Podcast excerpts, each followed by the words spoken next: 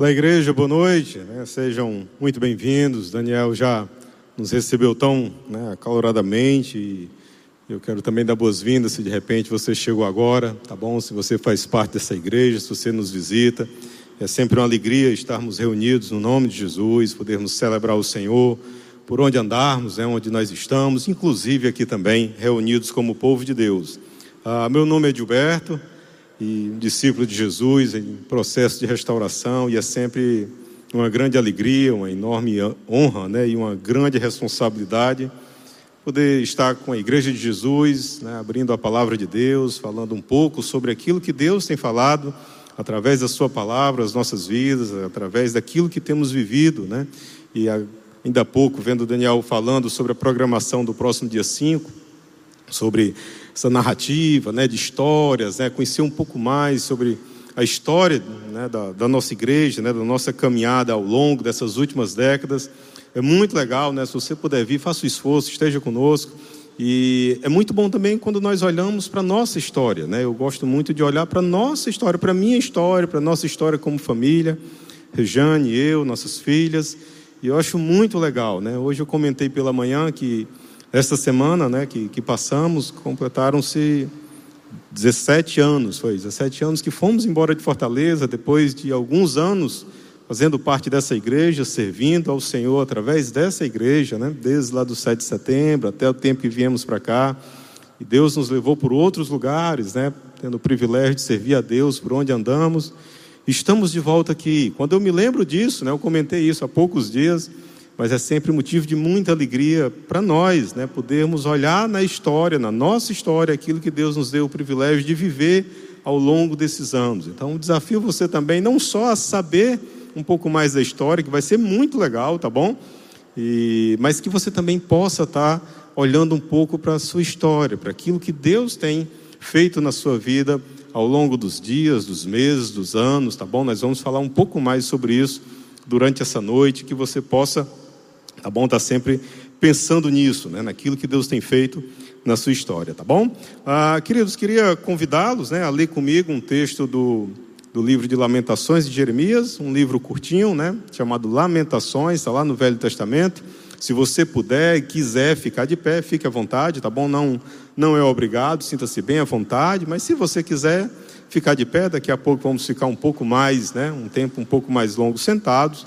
Então, se você quiser, nós vamos estar tá lendo aqui. Se você não tiver aí com a sua Bíblia aberta ou ligada, acompanhe conosco aqui no telão. Então, Lamentações, capítulo 3, versos, nós vamos ler a partir do verso 19. E este é um contexto, né? O próprio livro de Lamentações já fala, não era um período fácil, né?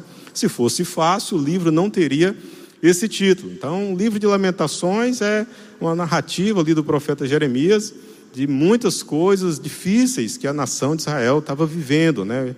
É, a queda para o Império Babilônico, uma série de outras coisas. E o capítulo 3 tem, inclusive, um dos textos mais conhecidos que nós cantamos ainda há pouco. Né? Ainda há pouco, essa última música que Daniel é, nos conduziu aqui no louvor, O Senhor é Bom, e foi muito legal. Tá, essa música está sendo meio que lançada hoje, né? foi ele mesmo quem compôs. Né? Daniel, Deus tem o capacitado para, né, com essa, esse dom que Deus tem dado de compor lindas canções, lindos louvores. Essa música que nós cantamos ainda há pouco, que o som é bom, que a sua misericórdia dura para sempre, né? de trazer a memória, tem muito base nisso que nós vamos falar nessa noite, nesse texto que nós vamos ler, tá bom? Então, Lamentações 3, verso 19, diz o profeta Jeremias: Lembro-me da minha aflição e do meu delírio, da minha amargura e do meu pesar. Lembro-me bem disso tudo, e a minha alma desfalece dentro de mim. Jeremias, esses dois versos, ele está fazendo meio que um resumo daquilo que ele vinha falando dos versos de 1 a 18. Né? Ele vem especificando um pouco mais por que, que ele está com toda essa tristeza, né? todas, essas, todas essas aflições. Ele começa lá, ó, tempo de, de escuridão, né? em que nós caímos, as aflições grandes, e aí ele chega no 19 e 20, ele faz esse, esse resumo de que a coisa não estava não estava fácil, a ponto de a sua própria alma desfalecer dentro dele. E aí ele segue no verso 21. Todavia, lembro-me também do que pode me dar esperança. Graças ao grande amor do Senhor, é que não somos consumidos, pois as suas misericórdias são inesgotáveis. Renovam-se cada manhã, grande é a tua fidelidade. Aí ele continua nos versos 24: Digo a mim mesmo: a minha porção é o Senhor, portanto, nele porei a minha esperança. O Senhor é bom para com aqueles cuja esperança está nele, para com aqueles que o buscam. É bom esperar tranquilo pela salvação do Senhor. Amém? Se você puder, feche os seus olhos, vamos, é, vamos orar. Senhor, muito obrigado, Deus, muito obrigado por mais um tempo em que o Senhor nos dá o privilégio de separarmos, não só para aprender do Senhor, mas sobretudo para te adorar, para louvar, exaltar o teu nome, mas também para nos reunirmos como teu povo, Deus, e podermos meditar na tua palavra, essa palavra que é viva e relevante nas nossas vidas, em meio a tudo isso que temos vivido, Deus, tudo isso que estamos vivendo, que o Senhor possa nos dar compreensão, Deus, de qual deva ser o nosso agir, qual deva ser a nossa atitude, Deus. Nos ajuda, Deus, a compreender, a caminhar com fé, caminhar com os nossos olhos postos no Senhor, mesmo em meio à adversidade, às aflições, Pai. Nos dá entendimento, que o Teu Espírito Santo possa nos trazer entendimento através da Tua palavra, Deus. Usa-me segundo a Tua boa vontade, pois pedimos e agradecemos no nome de Jesus. Amém. Pode ficar à vontade, pode se assentar. Queridos, ao longo das últimas semanas, né, você que tem nos acompanhado aí domingo após domingo, nós temos vivido um, um, um momento de, de, desafio, né, de sermos encorajados para esse novo, esse novo momento, né, para ser repetitivo, dessa igreja em movimento. Né, temos sido desafiados a compreender que a igreja está em movimento, que nós, como igreja, estamos vivendo em movimento. Né? Ao longo dessas últimas semanas, esse tem sido o nosso desafio. A igreja que está próxima, essa igreja que essa igreja em movimento é uma igreja que está próxima, que está presente na vida das pessoas e que age no poder do Espírito Santo de Deus. Essa é a igreja em movimento. Somos um povo que crê, que serve, que influencia, que se faz presente, que deseja né, e que proclama o amor de Jesus. Esta é a nossa missão: amar, relacionar e proclamar o amor de Jesus. Amar Deus sobre todas as coisas, amar o próximo como a si mesmo, né? e proclamar Jesus, falar de Jesus por onde nós temos andado. Com base nisso, temos sido desafiados a amar Deus sobre todas as coisas, temos sido encorajados a amar o próximo, a agir pelo poder do Espírito Santo de Deus e também temos sido despertados a proclamar Jesus, a falar da palavra de Deus, né? a levar as pessoas aquilo que o Senhor deixou para nós, aquilo que o Senhor quer para nós, né? para a minha vida, para a sua vida, para a nossa vida como igreja. E aqui, queridos, por mais que isso possa parecer simples, né? talvez vocês não, tudo isso eu já sei, né? Amar Deus sobre todas as coisas, amar o próximo, proclamar Jesus, né? o, o tema da nossa da nossa mensagem hoje é proclamar, né? Desse nosso momento como igreja em movimento, o tema é proclamar. Então talvez você olhe, mas tudo isso é muito simples. Mas a grande questão, queridos, é o que é que nós realmente temos proclamado às pessoas? O que é que nós temos falado às pessoas? Embora nós saibamos que essa, esta é a nossa missão, né? Uma, da, uma parte da nossa missão, o que é que nós temos falado? O que é que nós temos testemunhado às pessoas? as oportunidades que Deus tem nos dado para falarmos, o que verdadeiramente tem saído da nossa boca, né? O que é que as pessoas têm ouvido de nós? O que é que tem, temos falado ou o que é que temos vivido, né?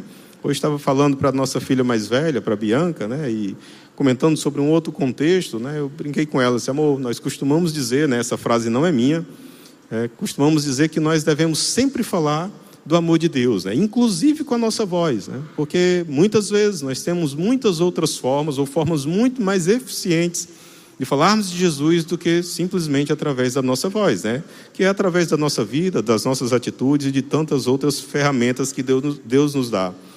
E mesmo amando a Deus, né, nos aproximando do outro, no nosso dia a dia, o que realmente temos anunciado, o que temos falado e o que temos testemunhado as pessoas. Né? Se nós estamos sendo desafiados a nos aproximarmos das pessoas, a sermos presentes, a proclamarmos o que é que realmente nós temos feito hoje, né? qual tem sido o nosso agir hoje. E eu sei, queridos, que temos vivido tempos difíceis, né? tempos de exposição de muitos sentimentos, que talvez nós nunca imaginávamos que nós poderíamos viver, ou pensar, ou sentir, ou agir dessa ou daquela forma, porque o momento realmente não tem sido fácil, certamente um momento singular na nossa caminhada aqui neste mundo.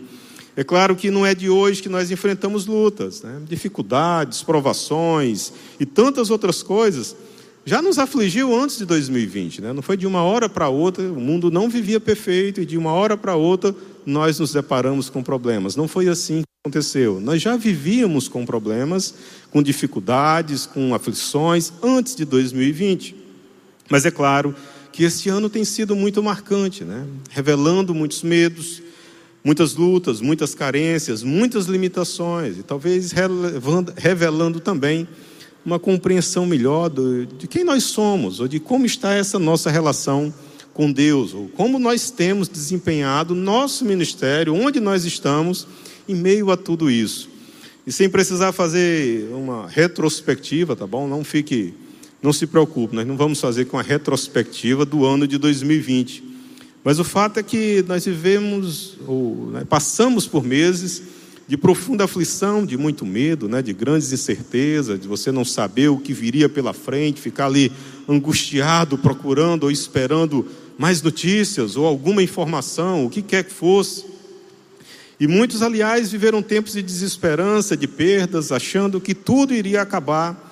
Afinal, as notícias, as conversas, as imagens, o que você abria, o que você ligava, o que chegava até você, era talvez um, um retrato, um desenho ou uma projeção do pior dos mundos. E claro que a situação era delicada. Aliás, pode ser que você ainda hoje esteja experimentando muito destes sentimentos. Né? Muitas pessoas ainda estão é, muito impactadas com tudo isso que tem vivido ao longo desse ano. Né? Talvez você esteja aqui hoje, né? não só presente aqui na nossa tenda, mas esteja também nos assistindo pela internet, né? ou nesse momento, ou numa outro, num outro momento que você vai nos assistir. E talvez você ainda esteja com muitas dificuldades, vendo de repente a, a sua esperança, né, indo por água abaixo, a sua vida se acabando, né, tudo isso sugando a sua paz. E aqui, queridos, não estou desconsiderando a realidade que vivemos. Muito menos vou falar aqui sobre doenças, tratamentos, nada disso, tá certo? A, a perspectiva é outra, né? Mas o fato é que nós estamos vivendo né, vivemos mais intensamente, ainda estamos né, no meio de, de muitas incertezas, de muitas aflições, né, maior ou menor grau, todos nós acabamos sendo afetados por tudo isso. E o que eu tenho refletido nesses últimos dias é particularmente sobre o que nós, como povo de Deus, temos compreendido e temos falado em meio a tudo isso. Né? Qual tem sido a nossa reação em meio a tudo isso? Que, claro, como eu falei, não é uma situação simples mas o que às vezes me chama a atenção é o que realmente nós temos feito, como nós temos reagido em meio a tudo isso. É fato que as lutas existem e são reais, né? elas existem, são reais, os medos realmente né, se apresentam diante de nós, são revelados, as incertezas estão por aí, mas qual tem sido o conteúdo da nossa conversa? De repente, ali na cozinha, dentro de casa, ao redor da mesa, como o Euriano falou ainda há pouco, com os filhos, com os colegas de trabalho, seja no trabalho remoto, seja no trabalho presencial. Qual tem sido o conteúdo da nossa conversa em meio a tudo isso? Né? Afinal de contas, o que temos proclamado para nós nos atermos ao nosso tema né, de proclamação? O que, é que nós temos proclamado onde nós estamos? Né? Em casa, no trabalho, na rua, na fila do banco, na praia, onde, por onde você tem passado. E é exatamente sobre isso que eu gostaria de conversar com os irmãos neste momento, nessa noite, né? Sobre o que, que nós temos proclamado. Algo que não se restringe ao que estamos vivendo em 2020. Talvez já, já agíssemos assim em 2019. Talvez nós já estivéssemos lutando, né? Com aflições, com lutas, com dificuldades, com desesperança, né? com medo, com ansiedade, antes de 2020. A 2020 foi uma característica diferente, porque talvez tenha pego todos, né? Numa proporção coletiva, mundial, e todos passaram a viver talvez o mesmo momento, mas não é de hoje que esses sentimentos nos, nos pegam às vezes de surpresa ou não. Né? Então, diante de tudo isso que temos vivido, se nós conseguíssemos abstrair o 2020, né? se você pudesse pensar antes de 2020, talvez você concordasse comigo que nós já enfrentávamos problemas antes de tudo isso, né? De verdade, muitos dos problemas que enfrentamos não surgiram hoje, né? não surgiram neste ano. Se nós pudéssemos aqui abrir ou fazer uma roda de conversa, né? e pudéssemos sentar e vem cá, como é que estava sendo o seu ano até 2019? Talvez você fosse lembrar de coisas legais, mas talvez você também fosse lembrar de coisas, olha, já não estava legal isso. Meu relacionamento, meu casamento, meus filhos, meus pais, o trabalho, e talvez a lista fosse maior do que o que você imagina. Né? Já vivíamos em meio a doenças, vírus, problemas sociais, desigualdades, tragédias familiares, perseguições, carências, limitações, lutas internas, medo, violência e toda sorte de pecado que tem arrastado a humanidade ao longo dos anos. Né? Nós já vivíamos, infelizmente, em meio a um mundo perverso e difícil.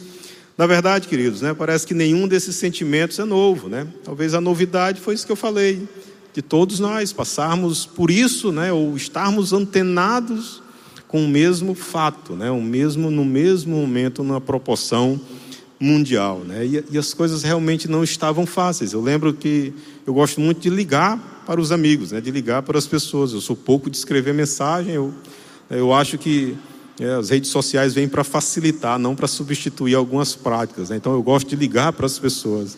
E meio à pandemia eu ligava para as pessoas. Né? Há poucos dias, aliás, eu ouvi um camarada falando, com a melhor das boas intenções, ele falou isso e eu achei que, olha, cuidado. Né? Assim, eu pensei ele disse que realmente seus amigos eram aqueles que na pandemia, ou foram aqueles que na pandemia ligaram para você. Eu disse, cara, cuidado, porque na pandemia estava todo mundo aflito, não vai esperar que só os seus amigos te ligassem, não. Aqueles que te ligaram, acho que realmente eram teus amigos, mas muitos que não ligaram também eram teus amigos, né? Não vai fazer esse filtro, não, pode ser que a lista fique muito pequena, tá bom? Mas eu ligava para alguns amigos, né? E era impressionante como nós percebíamos, ou eu percebia esse esse sentimento maluco que nós estávamos vivendo, né? As pessoas desesperançosas daquilo que que poderia vir, daquilo que estavam vivendo, e as coisas realmente não não eram fáceis. E em meio a tudo aquilo, querido, eu fiquei pensando, né? Será que esta é a primeira doença que nós enfrentamos como humanidade, né? Como eu disse, não estou desconsiderando o momento que vivemos, mas tentando olhar um pouco para a história, né? Para ver, para tentar entender um pouco mais sobretudo, o agir de Deus na nossa vida, né? Estaríamos nós vivendo num mundo sem problemas e subitamente nós descobrimos que agora nós estamos em meio ao caos? Né? Será que as coisas funcionavam nesse estado de perfeição, de tranquilidade que nós de repente achamos que perdemos? Né? Como eu disse, amados, não estou desconsiderando a realidade, mas a pergunta que passei a me fazer naqueles meses iniciais foi: onde está a nossa esperança? Né? Onde está a minha esperança? Né? como crente em Cristo Jesus, que cantamos ainda pouco, essas músicas também não são novas, né? não sei essa última que o Daniel nos conduziu aqui, essas outras nós já cantávamos antes disso. E essas canções nós declaramos que confiamos no Senhor, que a nossa esperança está nele, que o Senhor está, que o Senhor é bom, né? E aqui não é um exercício de culpa não, tá bom? Fique tranquilo. Mas para nós percebermos que em meio a tudo isso, de repente Deus tem algo muito maior para nós e talvez nós não estivéssemos percebendo, né? Será que a nossa esperança estava talvez no governo, nos governantes? Será estava nas instituições? Será estava no emprego, né? Será estava no trabalho, no médico, no hospital, né? Onde é que nós estávamos depositando nossa esperança? Amados, em meio a todo aquele cenário, percebi que nós estávamos vivendo uma grande oportunidade para enxergarmos que a nossa esperança realmente tem de estar no Senhor. Né? Não há outro lugar onde nós possamos depositar a nossa esperança para ficarmos realmente seguros de que, olha, ali eu não vou me frustrar, se não for no Senhor. Sem o Senhor nós não viveremos, se, não, se não for o Senhor, nós viveremos permanentemente aflitos, desencorajados, amedrontados, achando que o pior ainda está por vir, né? E as notícias, infelizmente, não nos ajudam. Se você for esperar essa tranquilidade, essa esperança nas notícias, infelizmente vai ser difícil, né?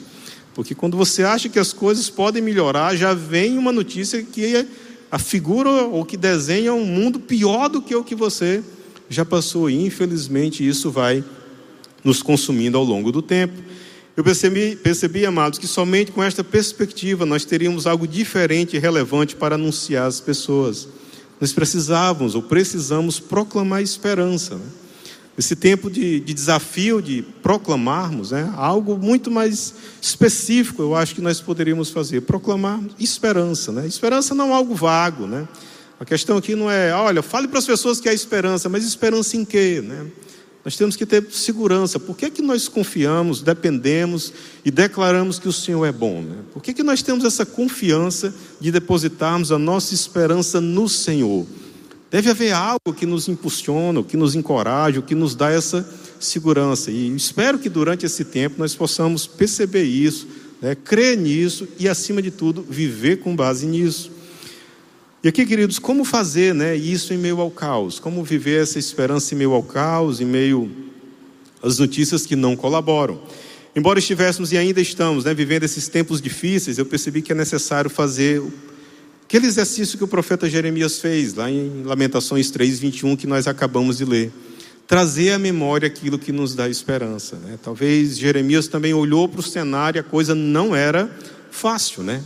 Ele teve que olha, eu tenho que fazer algo, porque se eu ficar olhando para isso aqui, a desgraça na minha mente vai só aumentar. Não é à toa que ele disse, disse né, que estava vivendo tempos de muita aflição, que a alma chegava a desfalecer. Mas, queridos, o texto que lemos falou muito, né, o meu coração nesse tempo, sobre este contexto que vivemos, sobre a necessidade de viver e proclamar esperança. E Jeremias fez isso, né? Jeremias, como eu falei ainda há pouco, ele diante de tudo aquilo, ele disse: "Olha, todavia eu quero trazer à memória o que nos traz esperança", né? Eu queria agora voltar então para esse texto, né, que nós acabamos de ler. Eu comentei ainda há pouco, e você já sabe disso, né? Você conhece a história, conhece esse livro, mas se eventualmente você ainda está um pouco por fora de tudo isso, o texto que nós lemos tem o título de Lamentações, não é à toa que esse livro recebe este nome, né? ele re, realmente revela um tempo de muita dificuldade, em que as pessoas estavam aflitas, lamentavam por aquilo que elas tinham vivido. Né? Israel tinha tido o seu esplendor, né? então eles tinham é, tido um, um tempo de muita riqueza, de muito avanço, de muita prosperidade, de muita ligação com Deus, né? as doze tribos caminhando em unidade, e de repente, depois de Davi e Salomão, o reino é dividido e começa aquele caos, né? Começa as coisas irem por água abaixo e as coisas vão desencarrilhando ali, até que chega um momento em que ah, o povo é conquistado pelo Império Babilônico, a cidade é destruída, os muros são derrubados, o templo é destruído, e tudo aquilo não era fácil. O livro de Lamentações fala um pouco desta aflição, daquilo que o povo estava vivendo naquele momento. A realidade era realmente muito difícil. Jerusalém caiu, foi conquistada pelo Império Babilônico e o povo foi levado para o cativeiro e lá foi escravizado. Simplesmente a desesperança era a marca daquele momento, né? E eu fico imaginando que realmente a tragédia era grande, né? Imagine só, sobretudo para o povo judeu que tem no, no, a questão do território, né, da cidade, do lugar, a promessa de Deus, ver tudo aquilo se acabando indo para um outro império pagão, sendo escravizado, a tragédia não era fácil, era grande. E eu fico imaginando como ter esperança em meio ao caos, né? Jeremias estava olhando para aquele cenário. Como é que você pode ter esperança em meio ao caos? Como pensar que as coisas vão melhorar em meio à destruição? Como é que eu vou olhar para a cidade, tudo acabado, e que eu vou conseguir extrair dali uma palavra de esperança? Como acreditar que Deus ainda está no controle da situação? Quando o seu povo está escravizado, as pessoas morrem ao seu lugar. Talvez agora, né, nesse nosso momento, nesse nosso contexto, você pudesse me perguntar, né, onde arranjar esperança quando a doença ou a ameaça da doença bate a porta, está na TV, no vídeo que você assiste, quando o desemprego também bate a porta, quando a violência está estampada em tudo pela frente, como ter esperança em meio ou diante de uma situação dessa? Como proclamar Jesus se você perdeu a esperança, né? E a ideia de nós conversarmos sobre tudo isso, né, de irmos, olha, do momento que estamos vivendo, o que é que nós estamos, temos proclamado, né, onde está a nossa esperança, é porque se de repente nós falássemos aqui simplesmente do desafio de nós proclamarmos Jesus, falar, darmos uma palavra de esperança, e você assim, mas eu estou vivendo um momento que eu não consigo falar disso se eu estou precisando de algo para eu sair desse momento, né? E a ideia é que nós possamos, como igreja, como povo de Deus, compreender: olha, realmente estamos vivendo num cenário adverso, né? de muitas aflições, de muitas dificuldades, que muitas vezes dão medo, né? Mas em meio a tudo isso, há uma promessa na palavra do Senhor que, de que há esperança em meio a tudo isso. Naquele cenário, queridos, né, de Jeremias, o profeta inicia o capítulo 3 testemunhando de sua aflição, como eu falei no início da leitura, lamentando pela escuridão, pela destruição, pela derrota, pela paz que ficou para trás. Né? Jeremias diz: Olha, a paz que nós tínhamos ficou para trás. A ponto de, nos versos 19 e 20, né, ele fazer aquele resumo da desgraça. Né? Olha, lembro-me da minha aflição e do meu delírio da minha amargura e do meu pesar, que eram verdadeiros, eram reais, eram sentimentos legítimos e certamente compartilhados por muitos. Lembro-me bem disso tudo e a minha alma desfalece dentro de mim. Né? O camarada estava para baixo, né? para usar um linguajar mais fácil de nós entendermos. Pense num camarada que estava para baixo, derrubado, Jeremias, né? porque o cenário era muito adverso para ele naquele momento. Mas, amados, o profeta tinha plena consciência de que do que tinha acontecido e de como estavam vivendo. Ele não desconsiderava a realidade, não fingiu que o problema não era sério e real. Né? Não fingiu nada daquilo. Ele não disse: Olha, eu vou fazer de conta que isso não existe. Em nenhum momento Jeremias agiu assim e a Bíblia não nos desafia a fazer isso. Ele não desconversou nem se fez de forte, né? Ao contrário, o profeta diz que em meio a tudo aquilo, só de lembrar a alma desfalecia. Contudo, em meio às aflições, ao delírio, à amargura, ao pesar, em meio ao caos, as notícias que circulavam né, no grupo da época, Jeremias anunciou que ele estava disposto a seguir de forma diferente. E aí, né, diz o texto, né, que ele percebeu focar Naquelas circunstâncias, aliás, ele preferiu não focar nas circunstâncias que o levariam, que levariam à desgraça, mas que haveria uma outra perspectiva, né? Em meio a tudo aquilo que era real, havia uma outra possibilidade de compreender ou de agir diante da situação. E é aí que ele fala no verso 21, que nós lemos e tanto conhecemos esse texto, né? Estamos falando um pouco mais do contexto, mas certamente você conhece esse texto. Ontem mesmo nós tivemos a nossa reunião do GR e foi muito bacana, né? Porque um dos irmãos, quando foi conduzir lá, ele disse: Olha, eu queria fazer aquele exercício do profeta Jeremias, né? E leu exatamente esse texto. Que ele diz: né, Todavia, lembro-me também do que pode dar-me esperança, né? Olha, em meio a tudo aquilo, Jeremias decidiu: Eu também quero me lembrar daquilo que pode me dar esperança, né? Eu não vou ficar olhando só para isso, isso realmente é difícil. Mas há algo que pode me dar esperança e eu quero me lembrar dessas coisas. Por isso que eu falei ainda há pouco, no início da nossa mensagem, olha, é muito legal quando nós podemos ter a oportunidade de conhecer um pouco mais a história. História da igreja de Jesus, né?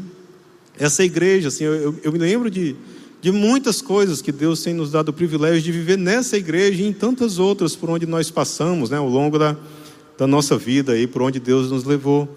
Mas essa daqui é, é, é, muito legal, sabe? Eu me lembro do dia do meu batismo aqui, né, em agosto de, do ano de 2000, né? No tanque que nós tínhamos, eu já comentei isso aqui. Eu me lembro de datas da inauguração dessa igreja. Coisas que em muitos momentos, ao longo dessa caminhada, nós trouxemos à memória. Disse, olha, mas lembra daquela época? Você se lembra daquele momento, né? Que realmente as coisas pareciam difíceis. E Deus honrou, Deus cuidou, Deus conduziu. Então nós precisamos fazer como Jeremias, né? E Jeremias faz isso. A despeito das circunstâncias, Jeremias sabia que ainda havia esperança. Aqui é interessante porque a sociedade tem nos conduzido a pensar que já não há mais esperança, né? Se você for atrás de ouvir sobre esperança aí fora, na, na TV, né, na, nas programações, nos comerciais, nos programas de rádio, nos vídeos, de tantas coisas, né? Antigamente a gente falava das TVs, né? Você tem que abrir para as redes sociais que talvez sejam muito mais assistidas. Mas se você for procurar ouvir, né, ou se encher de esperança nesses lugares, talvez você não vai encontrar, né? A sociedade não nos conduz a viver ou a pensarmos né, em viver com base em esperança, em algo que realmente nos dê segurança. Há sempre alguém para tentar abafar uma boa notícia, um fato animador, uma informação esperançosa. Você está achando que vai passar esse tempo? Vai não. Agora vai ser muito pior, né? E talvez você já tenha escutado isso várias vezes, quando você abre um sorriso, achando que agora vem um tempo de alívio, não, você não se iluda não, isso é não sei o que, e não sei o que, e, e o camarada já começa a desenhar um ano de 2021 pior do que o de 2020, né? E cuidado para a gente não fazer a mesma coisa, não entrarmos nessa mesma ciranda, né? Aliás, ser otimista nos dias de hoje é um desafio, viu? E às vezes você tentar ser otimista, você é chamado de louco, de alienado, é um lunático, né? Senhor, homem, você tá, não está vendo o que está acontecendo, né? Aliás, segundo o pessimista, né, o otimista é um pessimista desinformado. Não, você está assim ainda animado porque você não está sabendo o que está acontecendo. Você também é um pessimista, só que está desinformado. Por isso que você está querendo ser otimista, né? Mas o profeta nos mostra que nossa esperança é real. Ela está ancorada em alguém em quem podemos confiar. E para isso ele faz um exercício que eu acredito que nós, como crentes em Cristo Jesus, precisamos fazer a cada dia. Trazer à memória aquilo que nos dá esperança. Nós precisamos de ver isso, sobretudo, num tempo de adversidade, num tempo de aflição, como o profeta Jeremias também estava vivendo, por razões diversas, mas também estava vivendo. Jeremias recorreu aos fatos ocorridos no passado para perceber que nos momentos mais difíceis da história do povo de Deus, o Senhor agiu de forma milagrosa. Se olhando para a cidade naquela época, né, o cenário era de destruição, de escravização, de domínio do Império Babilônico, acredito que Jeremias olhou e disse: Olha, mas teve um tempo que nós também fomos escravizados lá no Egito, né? E as coisas pareciam que tinham acabado, parecia que o plano de Deus tinha ido por água abaixo. E de repente Deus conduziu um processo de libertação. Eu acredito que Jeremias deve ter pensado em coisas dessa natureza, trazer à memória o que, o que lhe dava esperança. Jeremias então decidiu não focar apenas nos problemas, nas, nos problemas aparentes, naquilo que ele estava vivendo no presente. O profeta decidiu trazer à memória os acontecimentos do passado para perceber que Deus cuidava do seu povo a despeito das circunstâncias. Quantas vezes, né, imagino né, Jeremias pensando, e nós também devemos pensar ou nos lembrar desses acontecimentos. Quantas vezes na vida de Abraão, de Isaac, de Jacó, de José, de Moisés, que tanto nós conhecemos, né? Quando estavam no Egito, no deserto, em Israel, em tempos diferentes, claro. Mas quantas vezes esses homens passaram por situações que, olha, a situação parece que está perdida, né? Aquela promessa que Deus nos fez parece que não vai para frente, porque olha só o que tem pela frente aqui. O que está diante de nós. Certamente aqueles homens passaram por, por lutas difíceis, por momentos de provação difíceis. Né? E eu acredito que Jeremias deva ter trazido a memória que aqueles fatos não conduziram ao fim. Ao contrário, Deus, de forma milagrosa, deu uma outra condução. Quantas vezes o povo deve ter olhado para as circunstâncias né, e pensou que era o fim. E aqui eu queria propor que nós fizéssemos este exercício, né? Aí no seu lugar, não se preocupe, você não vai precisar levantar a mão, não vai um microfone para você falar, pode ficar tranquilo, tá certo? Pode pensar, você e Deus aí, tá bom? Eu não vou pedir para você vir à frente, levantar, nada disso, tá bom? Mas um exercício simples, de 10, 15 segundos, né? Daniel agora no louvor falou assim, olha, o que, que você tem para... Né, para reconhecer que Deus é bom, né? Um tempo de gratidão, né? Que você possa expressar isso, né? Um tempinho rápido ali no louvor, né? Porque às vezes nós vamos conduzindo a nossa vida e não nos atentamos. Para, olha, como Deus tem agido. E nesse nosso exercício, né? Será se você não tem muitas coisas ali na, ao longo da sua vida, talvez nesse ano, talvez no ano passado, há 10 anos, há 20 anos, que você achou também que era chegado ao fim, né? Que a paz, eu Naquele momento eu achava que não tinha saída. Não sei se é uma questão de saúde, não sei se é uma questão de trabalho, não sei se é uma questão do seu casamento, do seu relacionamento com seus filhos, com os irmãos, onde você estava, eu não sei, né? Qual a aflição daquele momento. Mas provavelmente, né, se nós abríssemos aqui, quem quer falar de algo que veio à sua mente, provavelmente alguém iria dizer, olha, ou muitos iriam dizer, assim, olha, eu me lembro, né? Aconteceu isso no mês tal, eu achei que não tinha saída, mas Deus, de uma forma milagrosa, agiu. E nós podemos fazer isso, né? não só aqui, né? mas na nossa casa, trazer à memória o que nos traz esperança. Procure trazer à memória as inúmeras oportunidades em que, na sua própria vida, das pessoas ao seu redor, as circunstâncias pareciam revelar que era chegada ao fim. Né? Hoje eu comentei né, esse vídeo do, do que passou ainda há pouco do Euriano com o doutor Fernando Medeiros, né? Assim, fala muito ao meu coração, sabe? E quando ele falou, olha, a mesa do consultório, né? A mesa do, do médico, pode ser um lugar de esperança, né? Como a mesa onde você trabalha, não é só o médico que pode dar uma palavra de esperança. mas na sua escola, no seu trabalho, né? onde você trabalha, certamente Deus conduz pessoas em que você pode agir como um agente de esperança. E eu me lembrei hoje, né, de uma situação que lá naquele consultório que o Fernando falou, uma situação que parecia não ter saída, né? E Deus conduziu de uma forma milagrosa, né? E Deus usou aquele homem, né, para dar uma palavra de esperança naquele momento. E nós podemos fazer isso em qualquer lugar onde Deus nos colocar. Às vezes num ônibus, num avião, numa carona, não importa, né? Deus nos usa no lugar onde nós estamos, da forma como Ele quer nos usar. Talvez naquelas situações você também pensou que fosse o fim, parecia não haver saída, mas de forma sobrenatural o relacionamento foi reconciliado, o casamento foi restaurado, a saúde foi restabelecida, o desânimo deu lugar à esperança. O homem orgulhoso foi rendido a Jesus e tantas outras situações absolutamente inexplicáveis aos olhos humanos, Deus deu outra solução. Como aconteceu, talvez você ainda não consiga explicar, né? Talvez você não. Aos olhos humanos eu não tenho explicação, mas eu só sei que Deus agiu assim. Eu me lembro de muitas coisas, queridos, que aconteceram na minha vida, na vida da minha família, no meu casamento, das pessoas próximas, na vida da igreja de Jesus, por onde nós andamos, em situações que pareciam, você olha, parece que não dá, em igrejas grandes, em igrejas menores, e você vê o agir de Deus, isso é fantástico. Deus atua de forma milagrosa, queridos. E assim como você e eu, né, tentamos relembrar esses acontecimentos de forma rápida, Jeremias também decidiu trazer à memória o agir de Deus ao longo da história. Porque era isso que revelava a Jeremias que ele não estava sozinho, que Deus continuava no controle de todas as coisas. Amados, quando eu me lembro deste texto, eu vejo que realmente a minha preocupação, o meu desânimo com as lutas do dia a dia não se justificam, né? não se justificam. Quando nós olhamos né, para a história, a história da humanidade, do povo de Deus, para a nossa história, né, para a nossa vida, para a minha vida, para a sua vida, nós olhamos para trás e olha, não tem jeito. É, realmente é Deus quem tem sustentado, é Deus quem tem cuidado de mim, quem tem cuidado de você, quem tem cuidado do, do, do povo dele.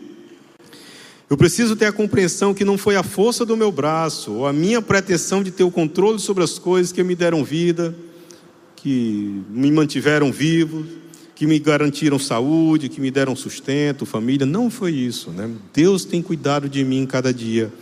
Embora esse ano tenha sido tão louco, né? Você já parou para pensar que as doenças, os vírus, as guerras, o pecado, o mal e tantas outras coisas já estavam presentes à nossa volta antes de 2020. E Deus já nos livrava, né? Deus já cuidava, né? Deus já conduzia, Deus já apresentava a solução, a cura e tantas outras antes de 2020. Quando olhamos para a história da humanidade, você não acha que tudo isso já poderia ter chegado ao fim há décadas, há séculos, há milênios, né? Quando nós olhamos para a história do povo de Deus, escravizado em várias oportunidades, se você não, não, enxergar a graça e a misericórdia de Deus na vida daquele povo, em várias situações, não, não tinha, teria chegado ao fim, né? E esse mesmo Deus é quem cuida de você e quem cuida de mim todo dia, hoje cuidará amanhã e para todo sempre, amém? Não é à toa que Jeremias, nos versos 22 e 23, faz uma declaração de gratidão e dependência a Deus, que é extremamente realista e nos permite perceber nossa limitação diante das circunstâncias, e ao mesmo tempo a grandiosidade do poder e do amor de Deus. Né? Ele disse nos versos 22 e 23: Graças ao grande amor do Senhor é que não somos consumidos. É só isso, queridos.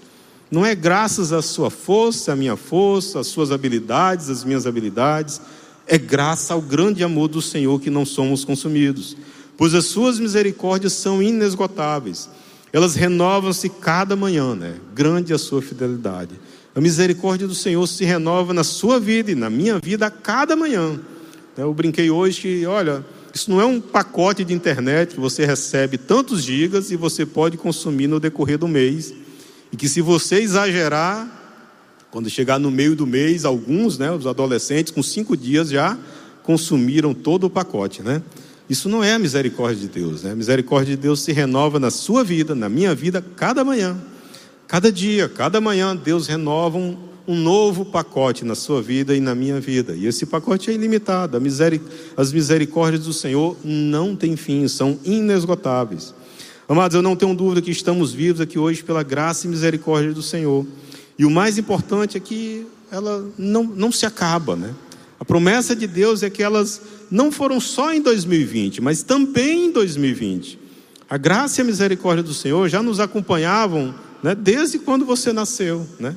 como também desde que eu nasci, inclusive 2019, 2020, né, que Deus nos deu o privilégio de caminharmos nessa terra por mais anos pela frente, mas sempre reconhecendo que a graça e a misericórdia do Senhor estarão conosco a cada dia.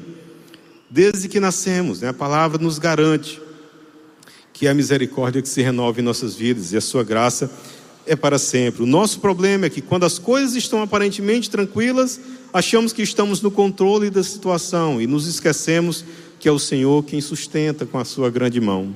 Aí, quando a provação bate a porta, ficamos em desespero, nos sentindo sozinhos e não conseguimos perceber onde está o agir de Deus, simplesmente porque não vivemos na dependência do amor e da misericórdia de, do Senhor se eu não reconheço o amor, a graça e a misericórdia de Deus em todas as coisas da minha vida, no dia que as coisas não vão do jeito que eu estou conduzindo, eu acho que Deus não está comigo, porque elas fugiram do meu controle. Eu não sei quantos anos você tem, querido, né? E não se preocupe, não vou perguntar, tá bom? Podem ficar tranquilos, né? Eu tenho 43, né? Eu brinquei hoje que eu sei que meus cabelos querem dizer que eu tenho bem mais, né? Eu sei que alguns riram assim da paz, Tu não tem só 43, não, né? Mas eu tenho 43. Mas, amados, eu não tenho nenhuma dúvida que eu estou vivo hoje pela graça e misericórdia do Senhor. Várias situações que eu vi e muitas que eu não vi, várias que eu vivi e muitas que eu nem sei, né, que viveria. Foi pela graça e misericórdia do Senhor que Deus me guardou e que me deu o privilégio de caminhar mais um dia, mais um mês, mais um ano e até o dia em que Ele quiser. Quanta loucura, queridos, o homem já fez, né? Independente do que tenha ocorrido esse ano, nós poderíamos listar inúmeros acontecimentos ao longo da história que você só sabe que não foi chegado ao fim, porque afinal de contas nós estamos aqui hoje, né? Mas se talvez nós estivéssemos vivendo naquele momento, você olharia e disse: olha, agora acabou de vez, né? E talvez nós disséssemos isso em vários momentos ao longo da história. Mas nós só sabemos que não foi o fim, porque afinal nós estamos aqui hoje. Foi com esta compreensão do amor e da misericórdia do Senhor que Jeremias, mesmo diante daquele cenário terrível, deprimente, assustador, fez aquela declaração e nos desafia hoje também num contexto delicado a fazer o mesmo exercício, né? Fazer o mesmo exercício de Jeremias. Amados, eu espero que você esteja compreendendo, né? Jeremias não colocou a esperança dele na sua própria vida, nas suas habilidades, afinal ele era um profeta de Deus. Talvez ele disse, não, eu sou profeta, Deus vai me livrar. Então, Jeremias não colocou a esperança dele no fato dele ser profeta, nas habilidades, nos reis de Israel ou nos sacerdotes. Não, a nossa esperança não pode ser depositada em algo ou em alguém nessa terra. Jeremias não fez isso e nós também não podemos fazer isso. A nossa esperança, a paz no nosso coração, a promessa de vida eterna, a alegria que aformoseia o rosto, como diz a Bíblia, não estão nos governantes, nos líderes religiosos, na vacina, no laboratório, no medicamento. A nossa esperança não pode estar nessas coisas. Essas coisas realmente são importantes. As coisas são importantes. Né? Não estou dizendo que elas não são importantes. Mas a nossa esperança não pode estar depositada nelas. Né? A nossa esperança tem que estar depositada em aquilo que realmente nos dá segurança.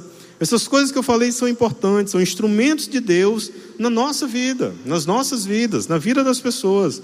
Mas definitivamente não são estas coisas a razão e o fundamento da nossa esperança. Porque se forem, né?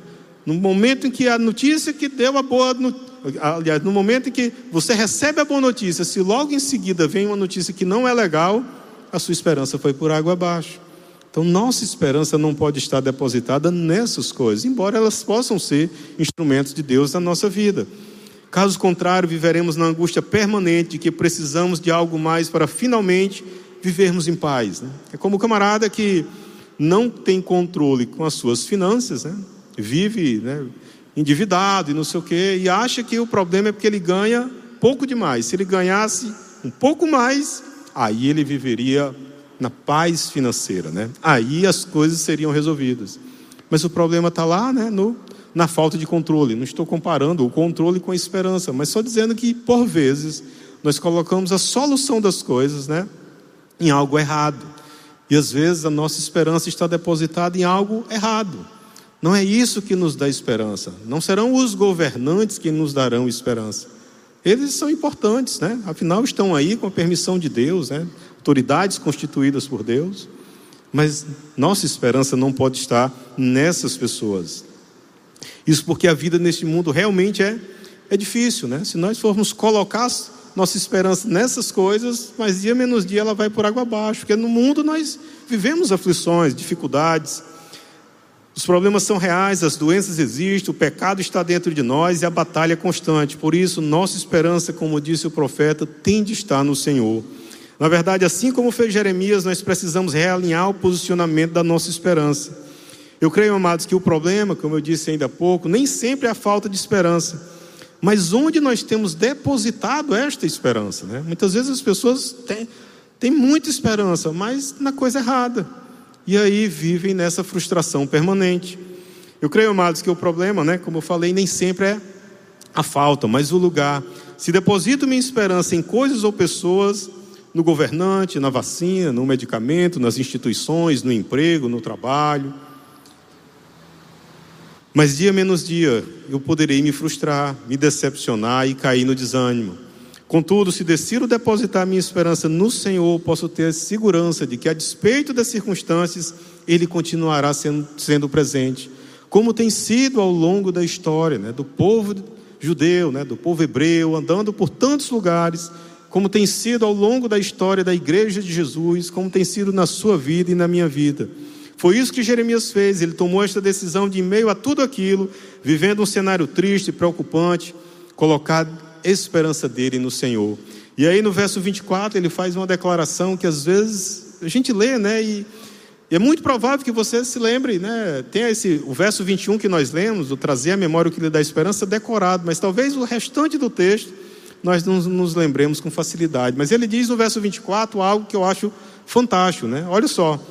Digo a mim mesmo, a minha poção é o Senhor. Né? Essa primeira parte eu acho extraordinária. Ele diz: olha, antes de dizer para as pessoas, né, eu digo para mim mesmo. E, e para nós proclamarmos para as pessoas, eu acho que primeiro nós precisamos dizer para nós mesmos: olha, essa esperança que eu quero anunciar para as pessoas, eu quero viver essa esperança que há no Senhor.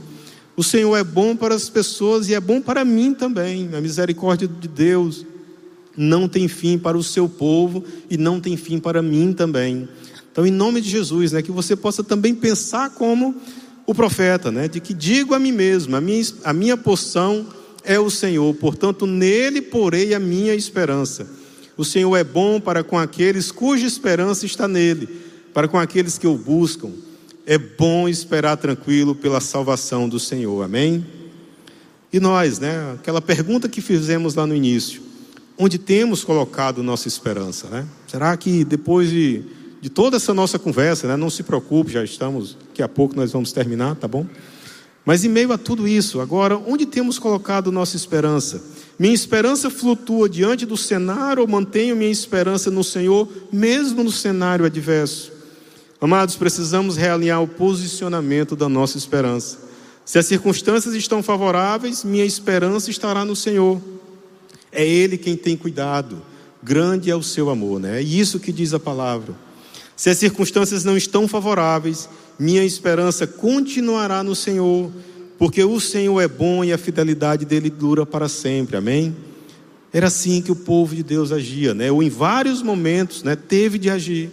O que restava de esperança ali era olhar para a fidelidade de Deus, para a misericórdia de Deus que tinha acompanhado o seu povo durante toda a história. E por vezes nós precisamos fazer esse exercício também, talvez muito mais do que o que nós imaginamos, porque os tempos não são fáceis. Isso nos faz reconhecer que é pela graça e misericórdia de Deus que não somos consumidos. De verdade, quando reconhecemos que somos incapazes de controlar ou acrescentar um minuto apenas na nossa vida, percebemos que realmente é pela graça e misericórdia dele que ainda estamos vivos que estamos aqui hoje tendo o privilégio de poder celebrar este Deus Todo-Poderoso, que é bom para aqueles cuja esperança está nele. Ao reconhecermos isso, eu creio que temos muito a proclamar às pessoas, amados. Temos muito a proclamar às pessoas. As pessoas estão sedentas por uma palavra de esperança, né? Talvez você, se nós perguntássemos aqui quantas pessoas você tem cruzado e que as pessoas estão aflitas, você reconhece no olhar, né, o desespero das pessoas. E às vezes nós, olha, nós passamos, né, o tempo não dá, ou às vezes nós temos até medo de falar e começar a chorar junto também, porque a gente não sabe o que falar, estamos vivendo a mesma aflição. E não que nós não vivamos aflições, a ideia não é essa, tá certo? mas que nós podemos proclamar esperança a despeito das adversidades, das dificuldades que estamos enfrentando. Ao reconhecermos isso, eu creio que temos muito a proclamar. As pessoas estão aí fora ansiando por algo que possa lhes dar esperança. Estão desesperadas, queridos, né, por algo que lhe possa dar alívio, né, que lhe possa dar ânimo. As notícias não são boas por aí afora. E nós, né, embora nós não tenhamos a vacina contra a doença, não só a doença do momento, né? Mas contra as outras. Nós não temos a vacina contra, ou as vacinas contra as doenças, mas nós temos o antídoto contra o desânimo, né? A palavra de Deus é o antídoto contra o desânimo. Não sou eu que estou fazendo um trocadilho de palavras, né? O próprio Jesus já nos prometeu isso. Podemos fazer como Jesus, né? Há mais de dois mil anos nos prometeu, de forma honesta, sincera essa é uma das coisas mais legais que eu acho do cristianismo, é a sinceridade. Você não vem para a vida cristã, né? Você não aceita Jesus como Senhor e Salvador da sua vida, porque agora você vai ficar rico, porque agora você não vai ter problema, porque agora você não vai adoecer, nada disso. A Bíblia não promete isso. Se você está pensando nisso, né? Vamos vamos olhar para o que a Bíblia nos fala, né? E Jesus é muito honesto, muito sincero com o que viria pela frente. Ele disse, né? Olha, nós passaremos por aflições. No mundo, vocês terão aflições. Mas Jesus não dá apenas uma palavra de, de aflição ou de desespero, não, ao contrário. Ele diz: Olha, no mundo vocês terão aflições, mas o que?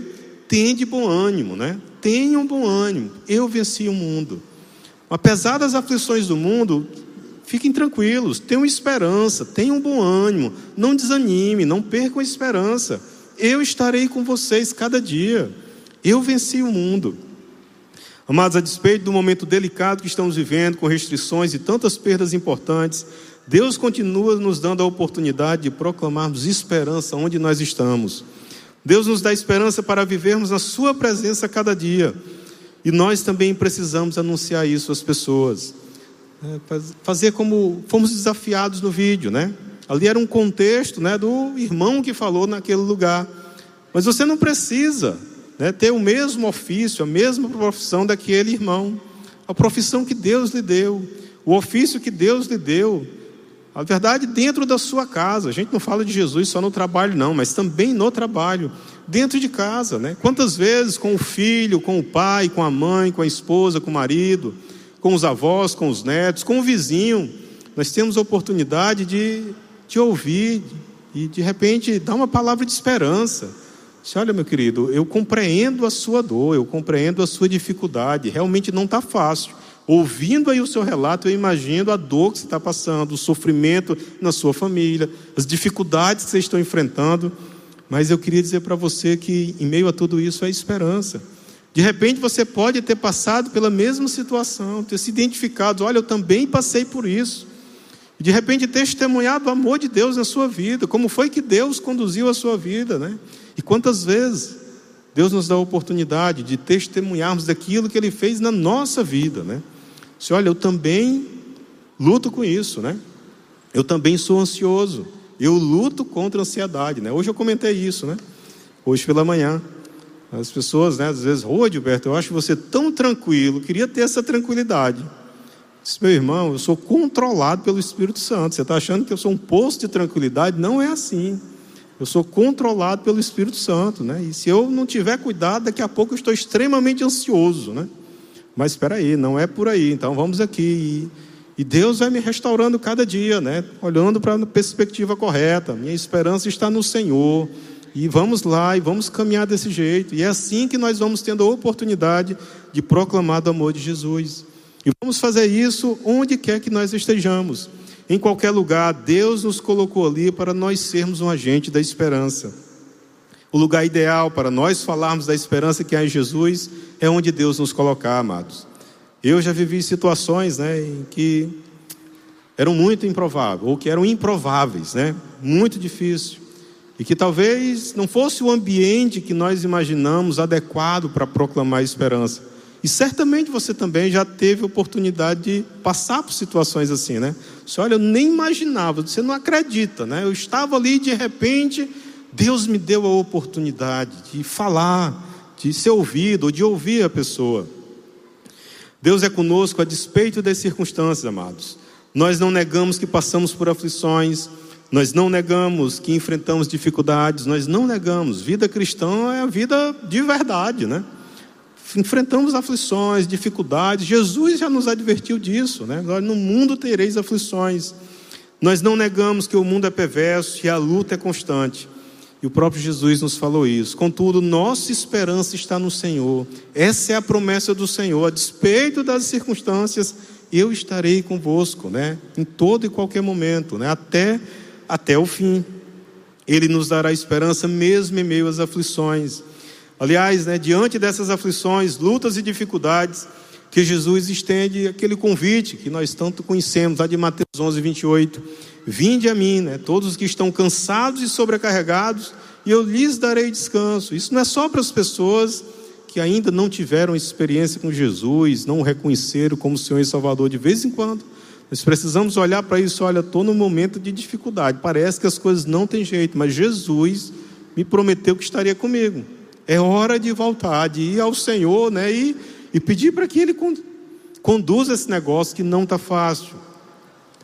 E para concluir, amados, tá bom? Para nós fecharmos, as pessoas também precisam saber disso, né? É bom quando nós vamos fazendo esse exercício de trazer à memória muitas coisas da nossa vida, mas as pessoas também precisam saber disso. Precisam saber que, por mais que a, que a situação seja adversa, o pecado e a morte foram vencidos por Jesus lá na cruz do Calvário. Ele morreu por cada um de nós, amados. Por cada um de nós e por as pessoas que estão aí fora. Por as pessoas que também estão vivendo momentos de aflição, de dificuldade, de desânimo, de achar que acabou, que não tem para onde ir.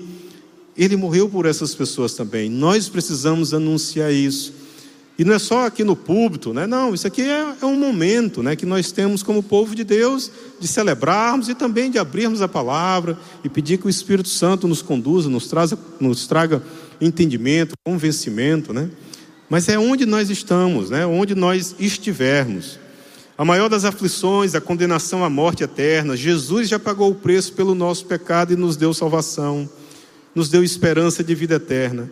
Não há absolutamente nada mais importante do que isso, nada mais esperançoso do que isso. Né? Jesus morreu por nós.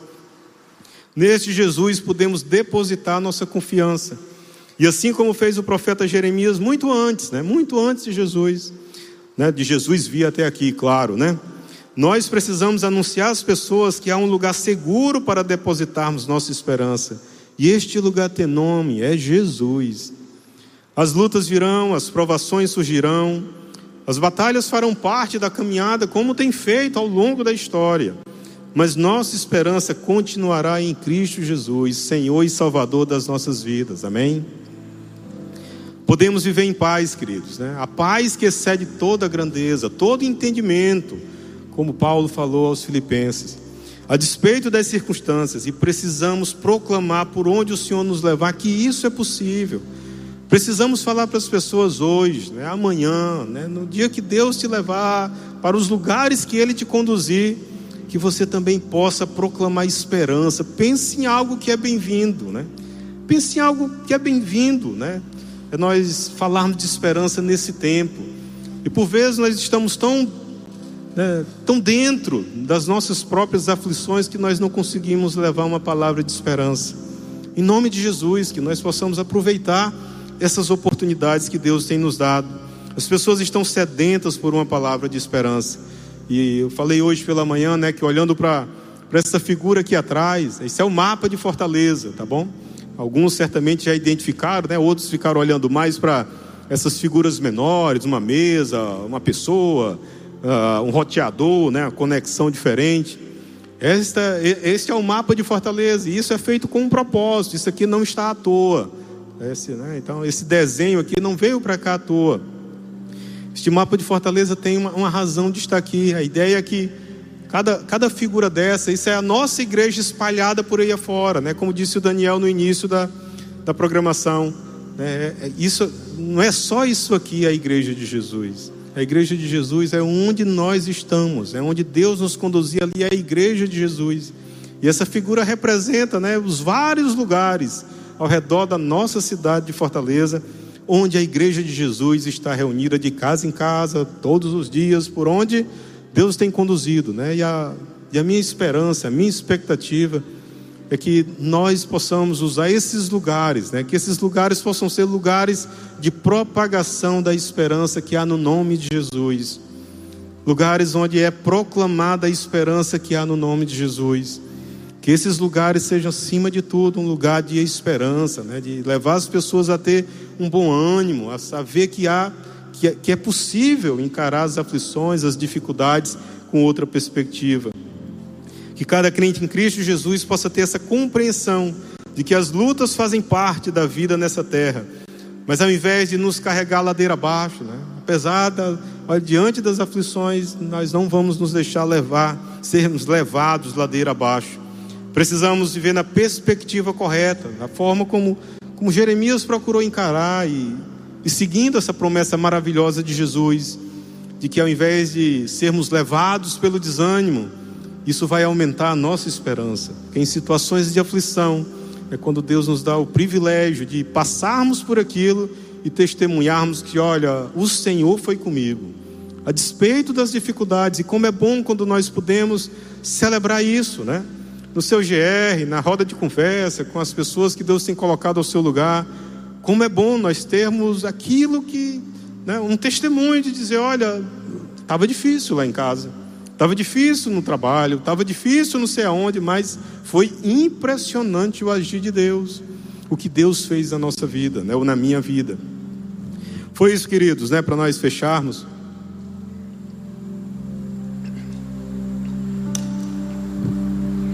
Foi isso que o apóstolo Paulo falou uh, aos Romanos, capítulo 5, versos de 1 a 5. Tem um texto que eu acho maravilhoso, que nos mostra um pouco como essa sequência, né? Das lutas, das dificuldades, que isso é real, que isso é verdadeiro na vida cristã. Ele diz: Olha, tendo sido, pois, justificados pela fé, temos paz com Deus por nosso Senhor Jesus Cristo, né? Ministério da justificação e salvação do Senhor, por meio de quem obtivemos acesso pela fé a esta graça, na qual agora estamos firmes e nos gloriamos na esperança da glória de Deus. E aí ele segue: não só isso, mas também nos gloriamos nas tribulações, mesmo nas aflições, nos momentos de dificuldades. Paulo diz: olha, nós nos gloriamos nas tribulações, por quê? Porque sabemos que a tribulação produz perseverança. Nós não vamos ser levados né, pelas aflições, pelo desânimo, pelas lutas. Em meio às tribulações, né, nós vamos perseverar. E as tribulações, diz a palavra de Deus, que nos dão perseverança, né? Precisamos continuar e continuar, sobretudo, com a perspectiva correta. Né? Perseverar de que o Senhor está comigo nesse lugar, ou passando por tudo isso. E a perseverança, ela produz um caráter aprovado, ou como diz algumas versões, ela produz experiência. Experiência de ter vivido aquilo, de ter passado por aquilo. Às vezes é muito mais fácil né? as pessoas se identificarem conosco quando, quando elas relatam o que estão passando, quando nós podemos dizer: Olha, eu também passei por isso, eu também luto com isso, eu também vivo isso. Quando nós dizemos isso, né, claro, de forma honesta, as pessoas se sentem, ah, é verdade. Como foi que você fez? Como, como foi que as coisas. Aí a gente tem a oportunidade de olha, foi assim, foi assim. Isso nos dá experiência. E é isso que a palavra de Deus diz, né? Pode colocar aí a, a última imagem. E o caráter é aprovado, e a experiência né, que vem nesse, né, nessa linha, né? Ah, que a tribulação produz perseverança, a perseverança produz o caráter aprovado, e o caráter aprovado produz esperança. Né? A experiência produz esperança. É isso que nos promete a palavra do Senhor. Em nome de Jesus, queridos, que nós possamos viver como igreja, como povo de Deus, como esses agentes de esperança por onde nós andarmos. Em nome de Jesus, que o Senhor possa lhe levar por lugares né, mais próximos e mais distantes. E que a despeito das lutas, das aflições, das, das dificuldades, a sua esperança, a minha esperança possa continuar no Senhor. Amém? Em nome de Jesus, né, que a igreja possa assim caminhar. E se de repente você está aqui nessa noite ou aqui na tenda, ou de repente ali na, no espaço conviver, ou talvez nos assistindo pela internet, nesse momento, ou em qualquer dia que você está acessando esse vídeo. Talvez você olhou para tudo isso, mas olha, eu nunca tomei uma decisão por Jesus. Eu tenho passado por lutas também, também tenho passado por dificuldades. Mas como é que a gente caminha com Jesus, né? E esse Jesus é, é maravilhoso. É quando ele nos chama, diz: Olha, venham, venham a mim como estão, né? Com lutas, com dificuldades, e eu os aliviarei. Né? Então, em nome de Jesus, se você ainda não teve esta oportunidade, o privilégio de reconhecer o Senhor Jesus como Senhor e Salvador da sua vida, se você assim o quiser e quiser fazer, né, em nosso meio, você poderá com uma das suas mãos levantar as suas mãos ou a sua mão e dizer: Olha, eu também quero, eu também quero aceitar esse Jesus que é honesto, que é sincero, que é Salvador que diz que, olha, nós enfrentaremos aflições, mas que Ele estará conosco em meio às aflições. Se você está é, disposto né, e reconhece isso né, de forma racional e no seu coração, na sua vida, se você quiser, levante uma das suas mãos. Né? Nós queremos orar por você, né, que Deus possa estar conduzindo a sua vida. Há alguém aqui nessa noite que quer reconhecer Jesus como Senhor e Salvador das suas vidas? Alguém aqui na tenda, alguém de repente no espaço conviver, de repente você na internet está nos assistindo, alguém nessa noite. Amados, então que o Senhor possa estar conduzindo a sua vida por onde você estiver, por onde você andar e que você seja um agente da esperança do Senhor. Vamos orar.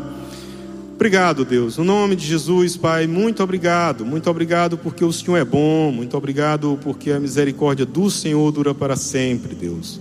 Nós reconhecemos, Pai, como o Senhor tem sido bondoso, amoroso, como o Senhor tem cuidado de nós.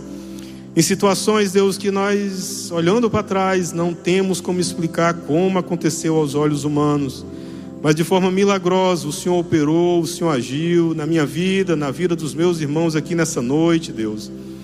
Na vida da tua igreja, da história do teu povo, Deus. Olhar para a tua palavra e ver como o Senhor é bom, como o Senhor é fiel, como o Senhor cuida, Pai. No nome de Jesus, nós queremos nessa noite declarar que nós reconhecemos o Senhor, Deus, como esse Deus maravilhoso, em quem podemos confiar, em quem podemos depositar de forma segura a nossa esperança a nossa confiança, Deus, em nome de Jesus. Abençoa o teu povo, abençoa a tua igreja, abençoa cada um que está aqui nessa noite, cada pessoa que está nos ouvindo, Deus, e que nós possamos proclamar tudo isso por onde andarmos. Nos dá, Senhor, o privilégio, a oportunidade de sermos agentes de esperança onde nós estivermos, Deus, em nome de Jesus. Cuida de nós, cuida do teu povo, da tua igreja, se conosco, Deus. Pois pedimos e te agradecemos no nome de Jesus. Amém.